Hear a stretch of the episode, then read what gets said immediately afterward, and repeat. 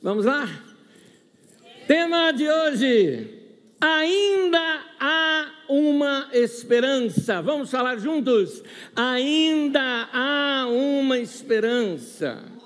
Amém. Eu tenho certeza que tem gente até que vai vir ouvir ou assistir essa mensagem no futuro, nos próximos dias, somente por causa do título. Porque são pessoas que estão passando por momentos difíceis e experimentando um certo nível de desesperança, porque a desesperança ela vai se tornando cada vez mais caótica na vida da gente quando a gente não vê saída para algumas coisas. Vamos ser honestos, a vida não é boa para todo mundo. E todo mundo passa por situações difíceis na vida. E hoje eu quero estudar com vocês, como nós estamos fazendo nesse mês de maio.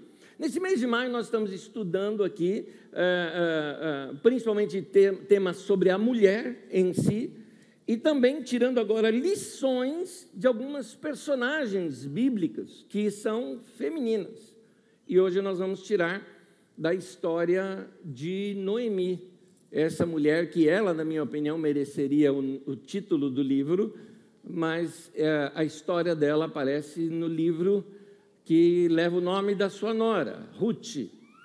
E eu tenho certeza que essa mensagem ela é consoladora e vai contar essa história de alguém que passa pelo sofrimento e vê esta mão maravilhosa de Deus agir na sua vida. Vamos lá, Ruth capítulo 1, do versículo 1 ao versículo 5. Se você puder, acompanhe comigo o texto. Já colocamos nas telas para que você possa acompanhar melhor. Ruth capítulo 1, versículo 1 ao 5, o texto diz assim: Na época dos juízes, houve fome na terra. Um homem de Belém de Judá, com a mulher e dois filhos, foi viver por algum tempo nas terras de Moabe até aí, por enquanto, só, já já continua a leitura. Esse é um texto interessante, porque esse é um texto escrito muito tempo depois.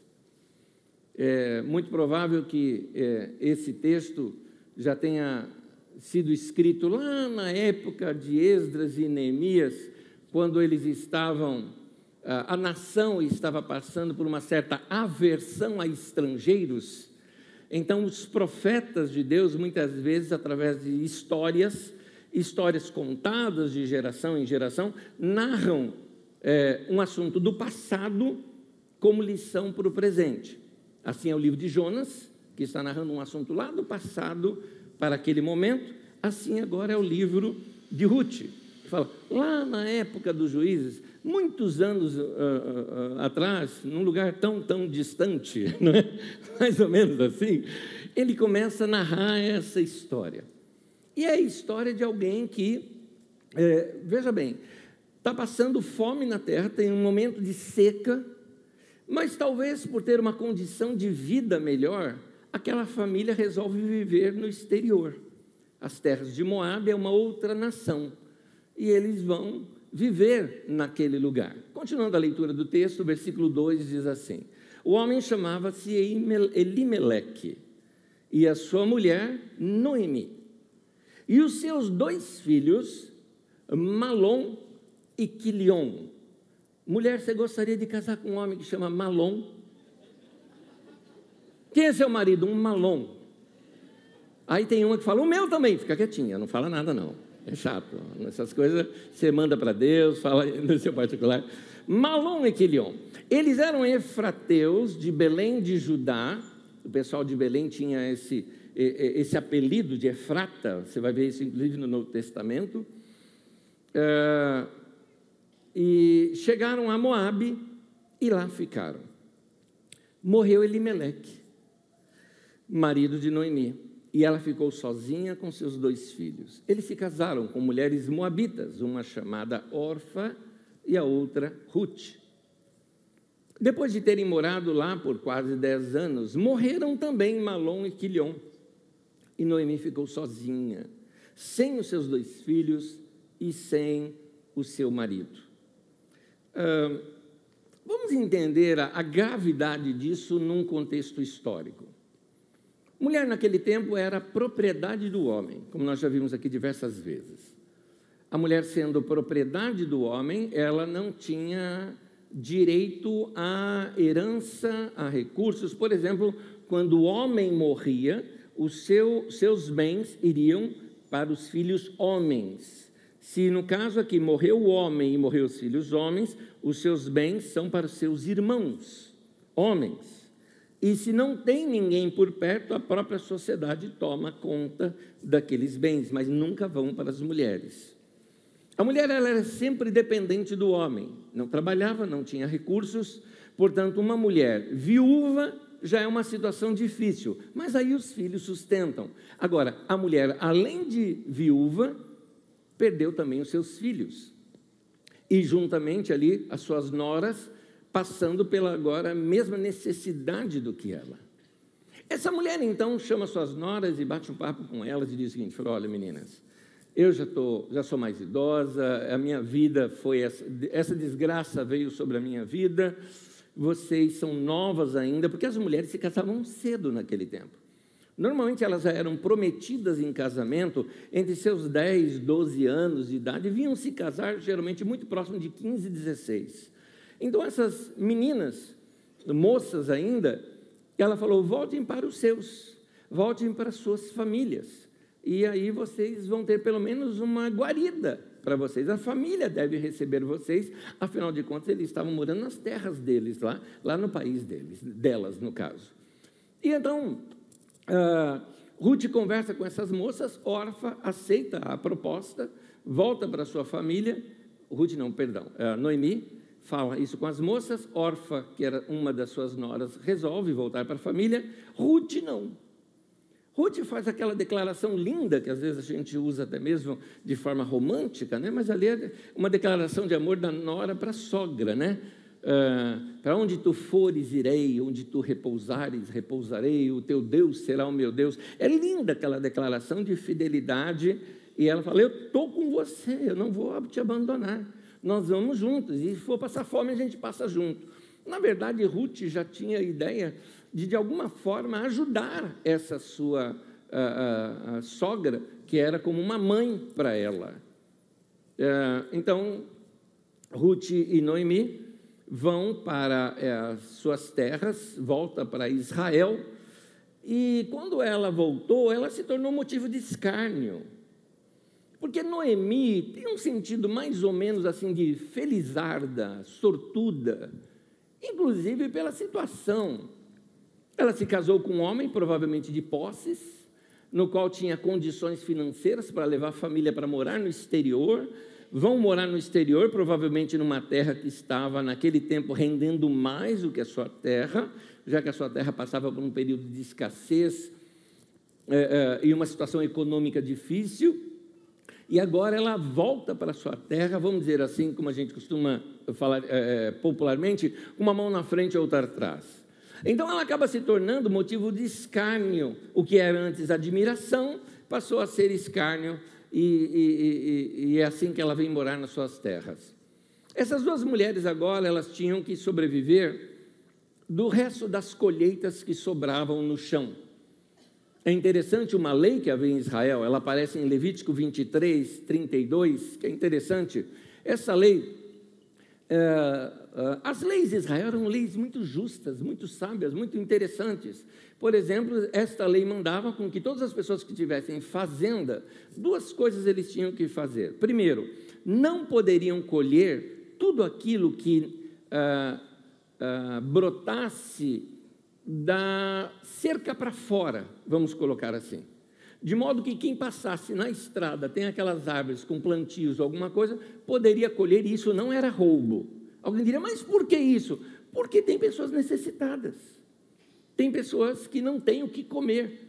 E elas poderiam, dessa maneira, elas não precisariam roubar para comer, já que as, uh, uh, essas partes externas de suas fazendas poderiam servir à população gratuitamente. Uma segunda coisa também, quando estivessem colhendo, o que caísse no chão não era para pegar, fazia parte da lei.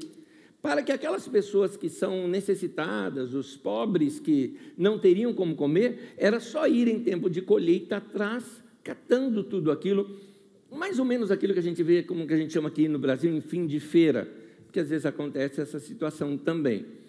Então, uh, com isso, supriria suas necessidades. Ruth, então, que era mais nova, passou a ir catar essas, eh, estas sobras que haviam de alimento. Com essas sobras, ela poderia inclusive vender para se sustentar e poderia também usar uh, para benefício próprio. Uh, quando ela vai colher, chamou atenção. Era uma moça nova, uma moça bonita, com traços estrangeiros, talvez por isso chamasse um pouco mais de atenção, e também, como elas eram de uma família relativamente abastada, é provável que ela ainda mantivesse as suas roupas de seu tempo melhor de vida. Ou seja, alguém que tinha uma roupas de tecidos diferentes, diferenciados, chamou a atenção, ao ponto de que uh, o dono do lugar, o, o, o Boaz, que era o fazendeiro, chama lá o chefe dos trabalhadores e fala assim, né? Escuta, vem cá, quem é aquela moça ali? E aí o chefe dos trabalhadores, né? Chegou para ele e falou: Oi, ela é trabalhadeira. Trabalha que é um negócio. Ele era mineiro. Né? Trabalha que é um negócio. Está lá certinha, tudo mais. E é bonita, hein? Ele falou: olha, faz o seguinte, dá um toque para as pessoas que a gente está vendo. Ele falou assim, e tem mais. Fiquei sabendo que ela ainda é quem sustenta a sogra dela. E aí talvez já soubesse da história de Ruth. Por saber da história, Boaz fica sabendo daqui. Ele falou: faz o seguinte, deixa cair mais coisa do que o normal. Dá um toque para os ceifeiros, que a hora que notar que ela está passando, deixa cair mais. Vamos beneficiá-la de alguma maneira. Vamos ajudar a moça. E então, uh, Ruth, quando volta para casa com aquela colheita enorme, com recursos, vamos dizer assim, que ajudaria muito a família, conta a história toda para Noemi. E quando ela cita Boaz, Noemi vibra com aquilo. Porque aí tem uma outra lei. Uma lei estranha aqui para a nossa cultura, mas a chamada lei do levirato. Uh, levirato vem de levir, que é cunhado. Significava o seguinte: quando uh, um, um, o, o, irmão morresse, para que aquela a, a esposa dele não ficasse desamparada, o outro irmão a tomava como esposa também para sustentá-la. E então, uh, pela lei do levirato, o Boaz era o segundo da fila. Então ele fica sabendo disso e, e Noemi, por exemplo, dá um toque para Ruth, faz todo um esquema para que Ruth contasse isso para aquele homem, dizendo: Olha, eu sou descendente sua e você é o nosso parente remidor, era esse o nome que era dado. Conta para ele, ele fica sabendo da história, só que tinha um irmão dele ainda mais velho que teria esse direito, e não ele. Ele vai, negocia com esse irmão, tem alguns detalhes do texto que são muito, muito característicos da época, né? Você já ouviu falar, por exemplo, da expressão que a gente tem, ah, fez voto no fio do bigode, né? Tem umas expressões assim dos antigos, né? E lá tinha uma, diz assim, é, porque se a gente não soubesse disso, não soubesse da explicação, não entenderia. Diz assim, e ele tirou a sandália e pôs sobre a mesa né? e o outro tira a sandália e põe sobre a mesa. Significava esse voto, era o voto deles. Né? O irmão mais velho fala: Não, não me interessa, não me interessa. É, e o Boaz se interessou.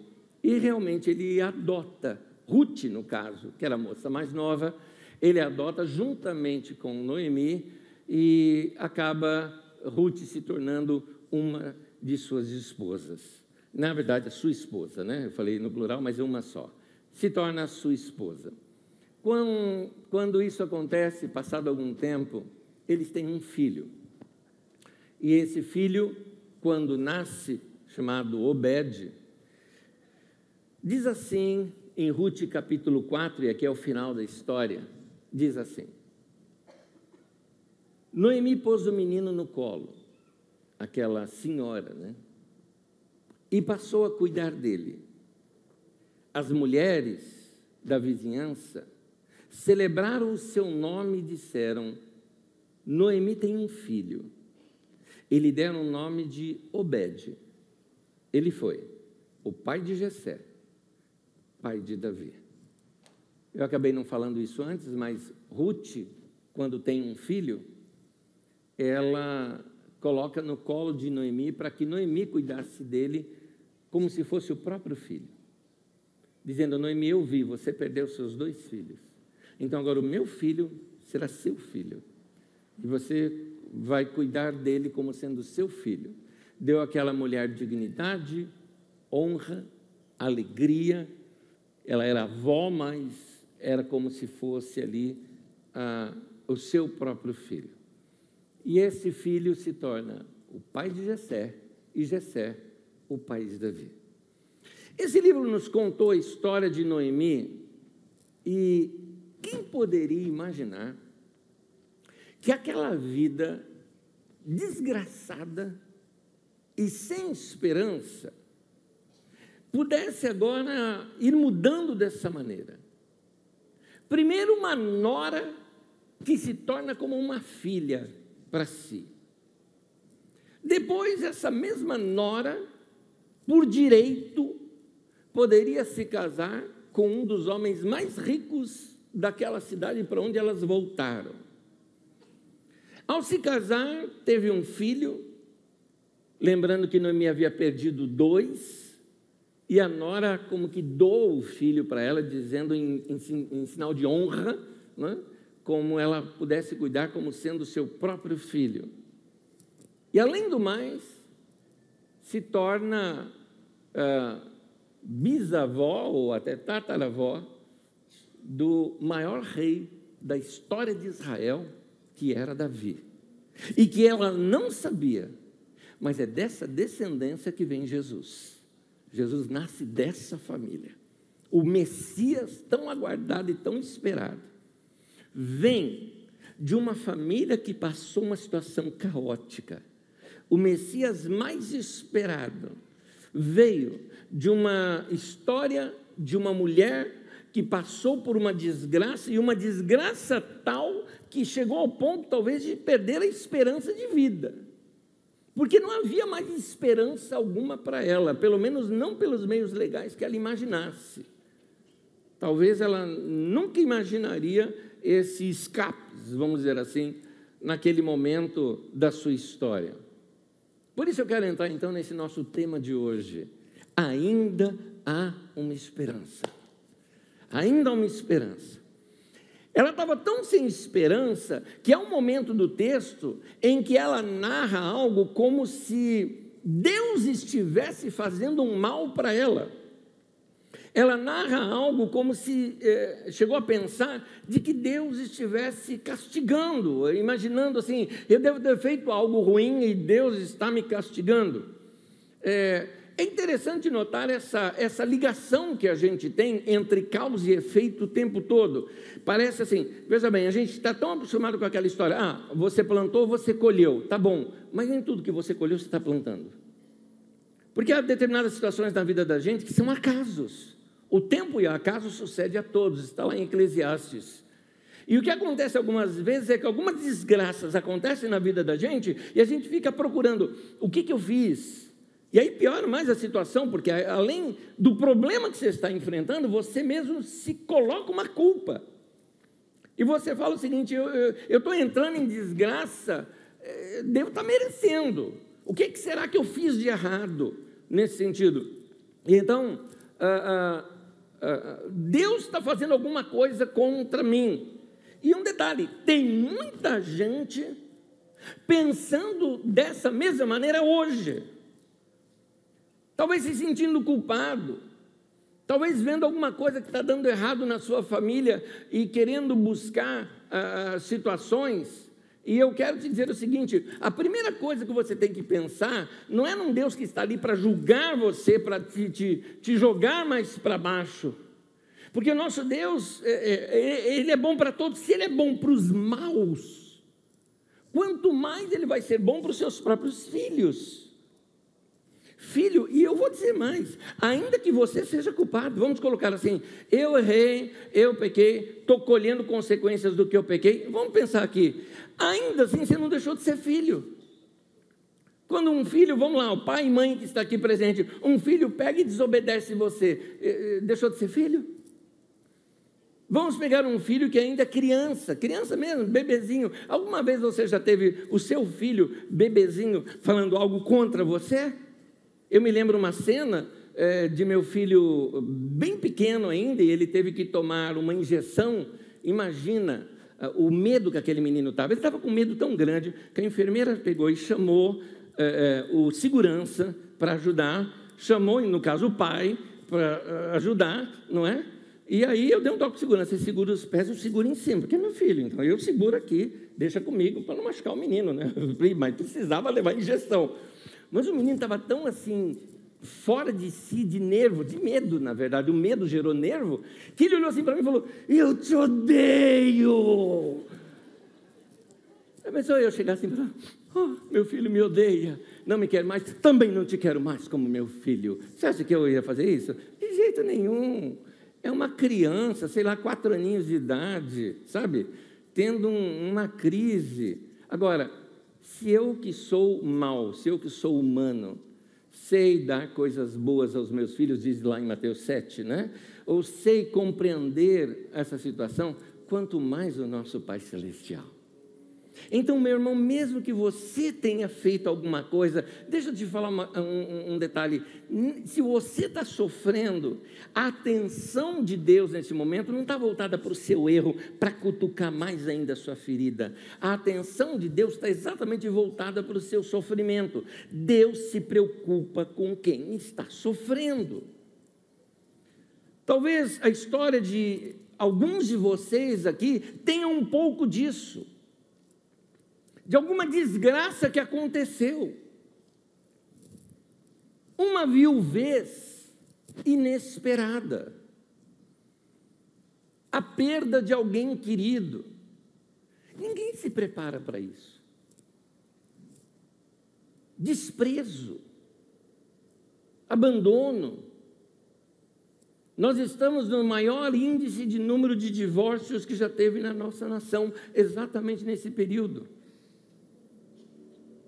Nós estamos colhendo os conflitos de uma pandemia, que não gerou só morte, gerou desgaste de relacionamentos, gerou crises psicológicas, pessoas que mudaram durante a pandemia e o outro está estranhando e não consegue mais nem conviver.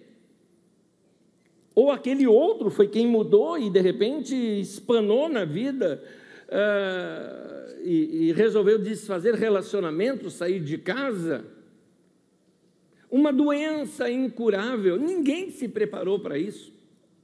Ninguém está preparado para chegar diante do médico, o médico te falar de uma doença, que é doença terrível. Vamos colocar nem somente a incurável, mas uma doença que vai exigir de você um tratamento, um segmento, vai ter que mudar sua rotina, vai ter que mudar seus horários. Ninguém está preparado para isso. Ninguém se prepara para um desemprego que perdura. Você pode até ter reserva, você se prepara para evitar algum problema, mas perdurar aquilo, ao ponto de esgotar suas reservas, esgotar seus recursos, ninguém está preparado para uma diminuição de renda. Ninguém espera isso. Ninguém fica assim imaginando, não, minha renda vai diminuir de acordo com os cálculos. Ninguém pensa nisso, você sempre pensa em estar crescendo. Ninguém casa para se separar. Ninguém pensa em divórcio no dia do casamento. Quem casou imaginou que ia ficar para sempre.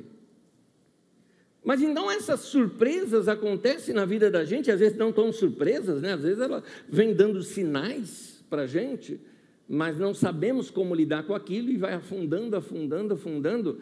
E aí é, chega um momento ah, é, em que a gente pensa assim: é, é, a desgraça, é o caos, mas meu irmão, de acordo com esse texto, esse texto é uma esperança para a gente. Por isso, esse tema ainda há uma esperança, porque esse não é o fim da história.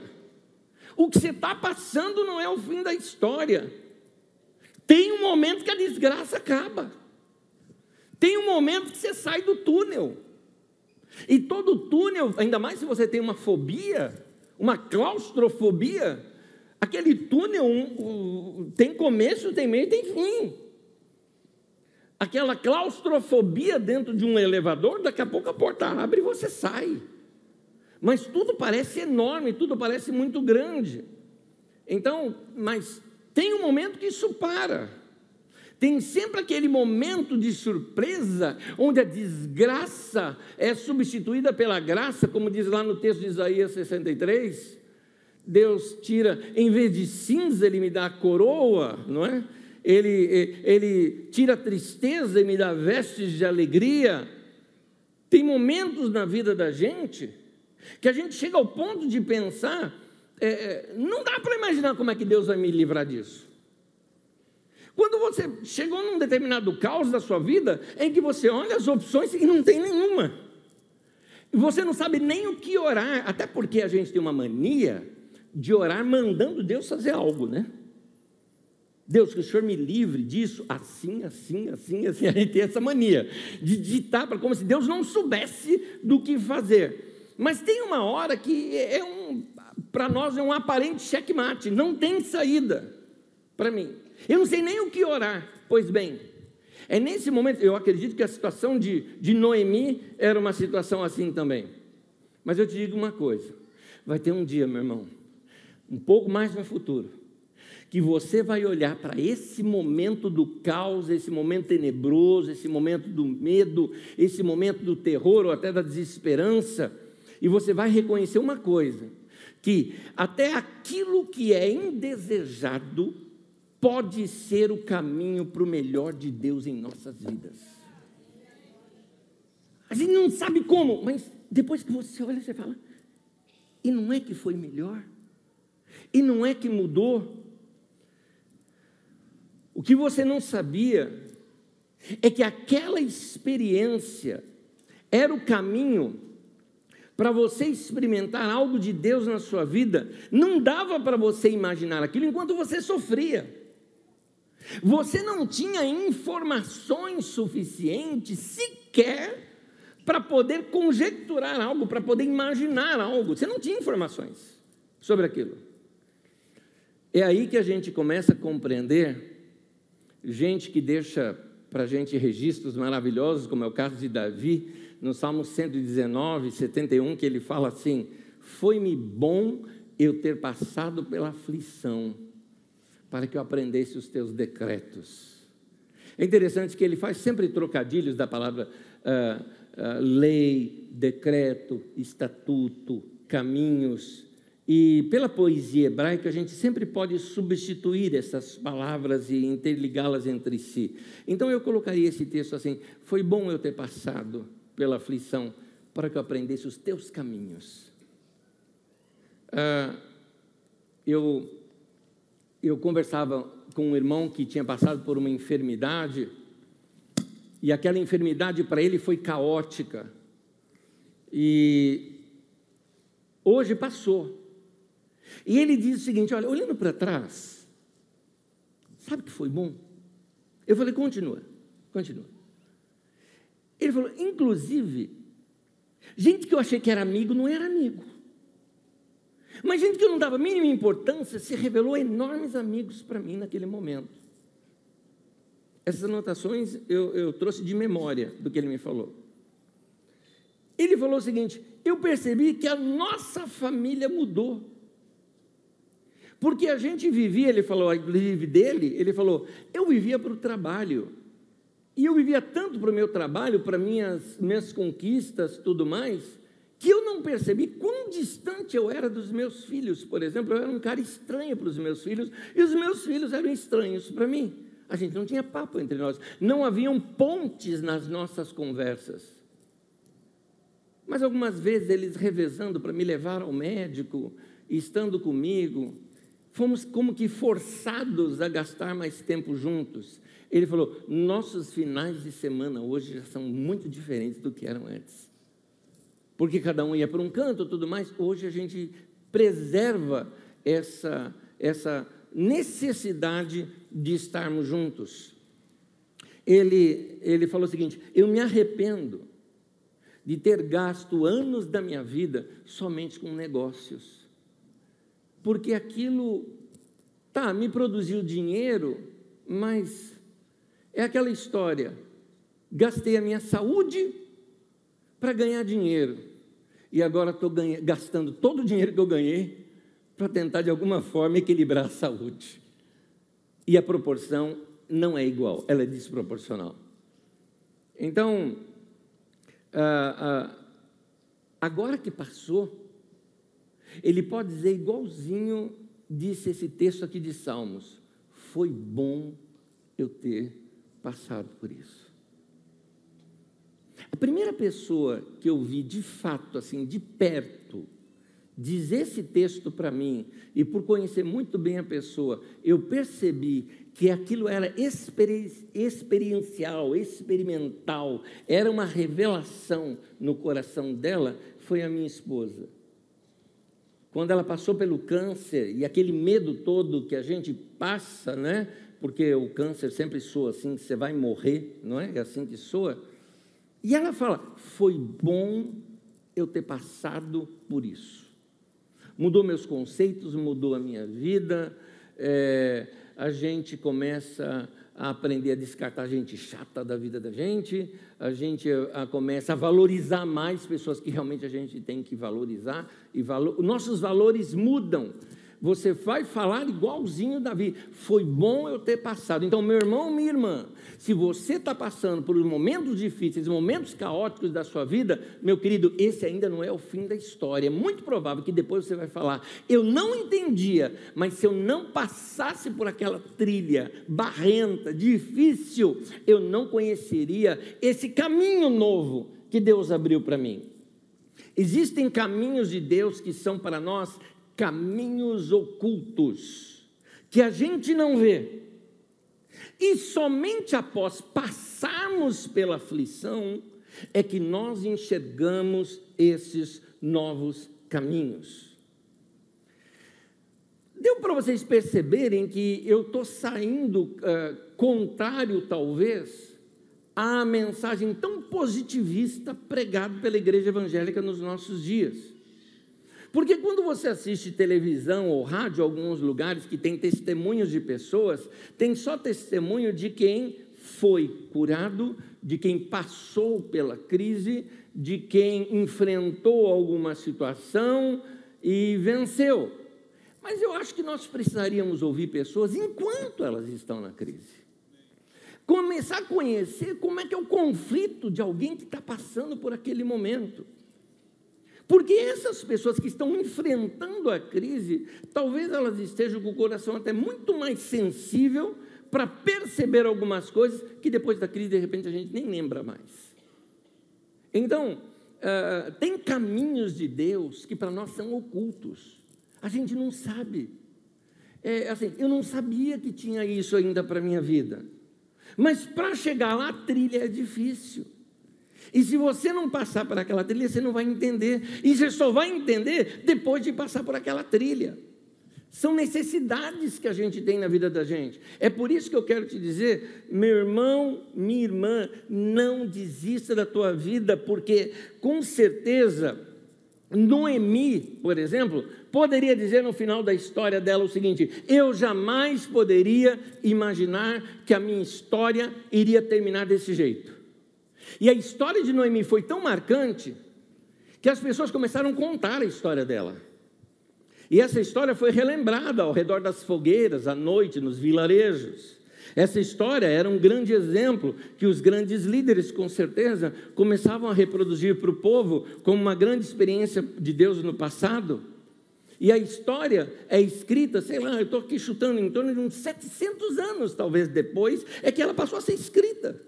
Alguém falou: deixa eu registrar isso antes que a gente perca essa história, porque ela é fantástica. Aconteceu lá muito, muito tempo atrás, essa história. E é interessante, ela nunca imaginaria que um dia um povo lá nos cafundó do Juda, como diz, dizia minha avó, divisa de Osasco e Carapicuíba, ia estar falando o nome dela e tirando lições para suas vidas. Um sofrimento de alguém que, pela perseverança e, e constância, foi vencido. A bondade de Deus se manifestou para ela, virou história, virou lição e hoje está dando ânimo para a nossa vida aqui. Para dizer: a nossa vida pode mudar, alguma coisa pode acontecer. Querida irmã, querido irmão, o seu livro, esse é o de Ruth, esse é o de Noemi, mas o seu livro, que vai levar o teu nome, que vai ser contado pelos seus filhos e pelos seus netos, que é a sua vida, ainda não acabou, está sendo escrito ainda. Então, eu te recomendo uma coisa: que tal você dar uma olhadinha no final da história? Tem uma historinha que se conta o seguinte: um menininho ele estava lendo é, é, uma, uma, um livro de aventura.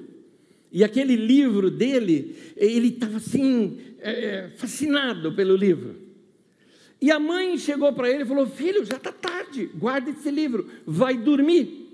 Só que era bem na hora em que estava acontecendo lá da princesa que queria que o grande príncipe fosse libertado Mas acontece que o, o, o príncipe enfrentou ali um dragão, vamos inventar uma um dragão, né? um monstro, é? e naquele momento ele tinha que dormir. Então o que, ele fez? Ele pegou, virou o livro, foi lá ver o final, e no final ele vê o príncipe com a princesa, ele venceu, ele, ele gostou, ele leu o fim da história. Aí ele pegou e foi dormir. No dia seguinte, ele pegou o livro para ler de novo, lá do ponto onde ele tinha parado. E aí ele começou a ler o livro, e lá estava a princesa. Oh, quem poderá me salvar? Ele falou: Calma, ele vai te salvar. Eu já li o fim da história.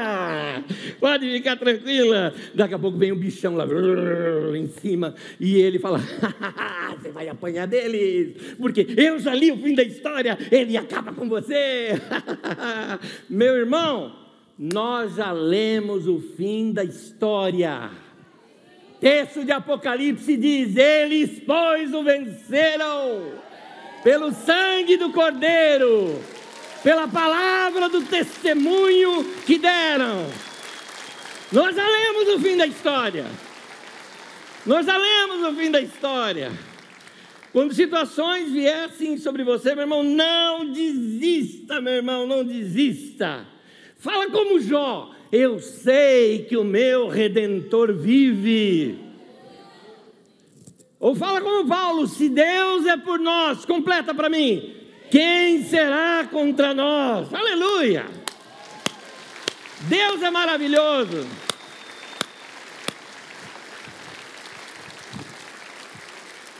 Minha tradução do texto: se Deus está com a gente, vai encarar.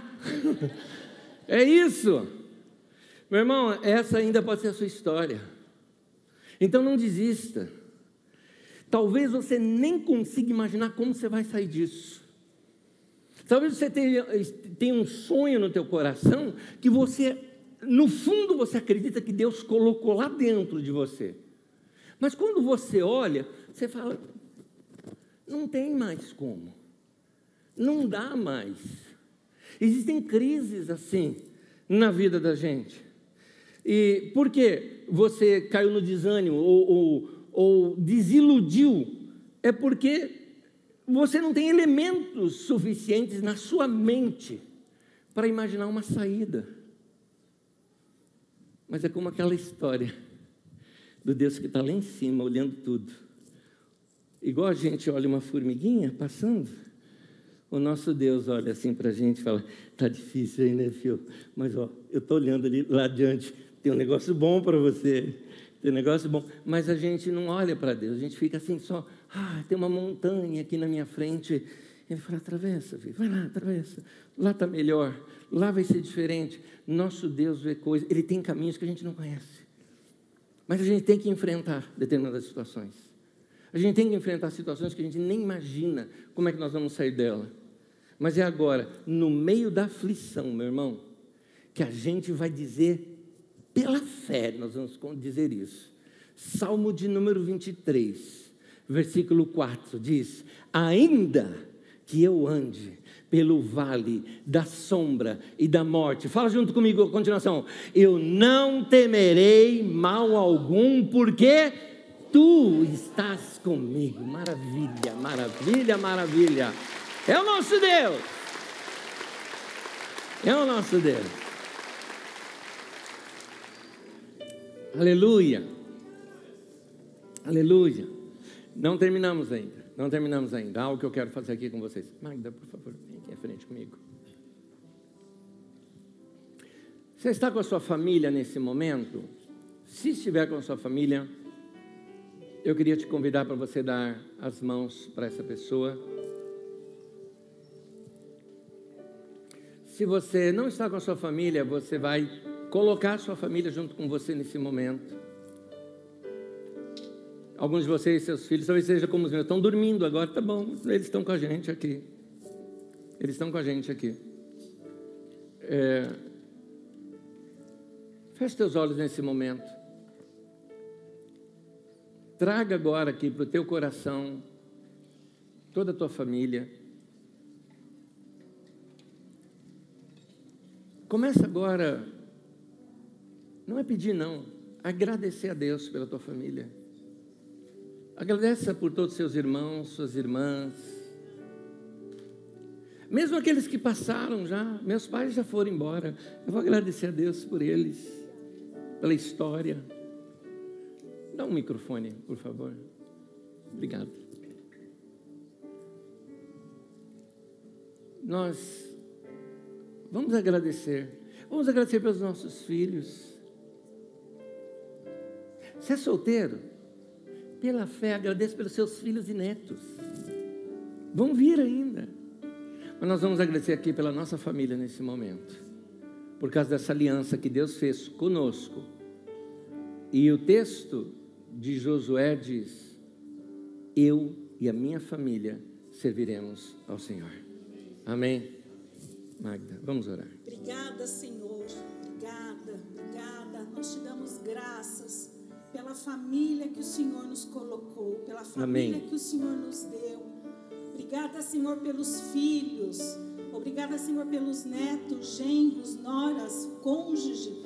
Tudo, Senhor, nós te agradecemos. Amém. Obrigado pelos avós, pelos pais. Oh, Senhor. Obrigado. A nossa herança é bendita porque Amém. o Senhor nos abençoou. O Senhor é tão bom e generoso Amém. que insiste em nos abençoar mesmo não merecendo. Senhor, a mesma bênção do Senhor que está sobre a minha família, do Anésio, essa bênção maravilhosa que nós desfrutamos, que seja na vida de todas as Amém. famílias Amém. aqui desta igreja, Senhor, Amém. da nossa comunidade. Haja Senhor, das bênçãos do Senhor sobre nossas famílias. Amém. Que possamos, Senhor, testemunhar quantas bênçãos o Senhor nos dá e, no, e nos dará. Te louvamos, Senhor, de todo o nosso coração. Amém. Amém, amém, amém, amém.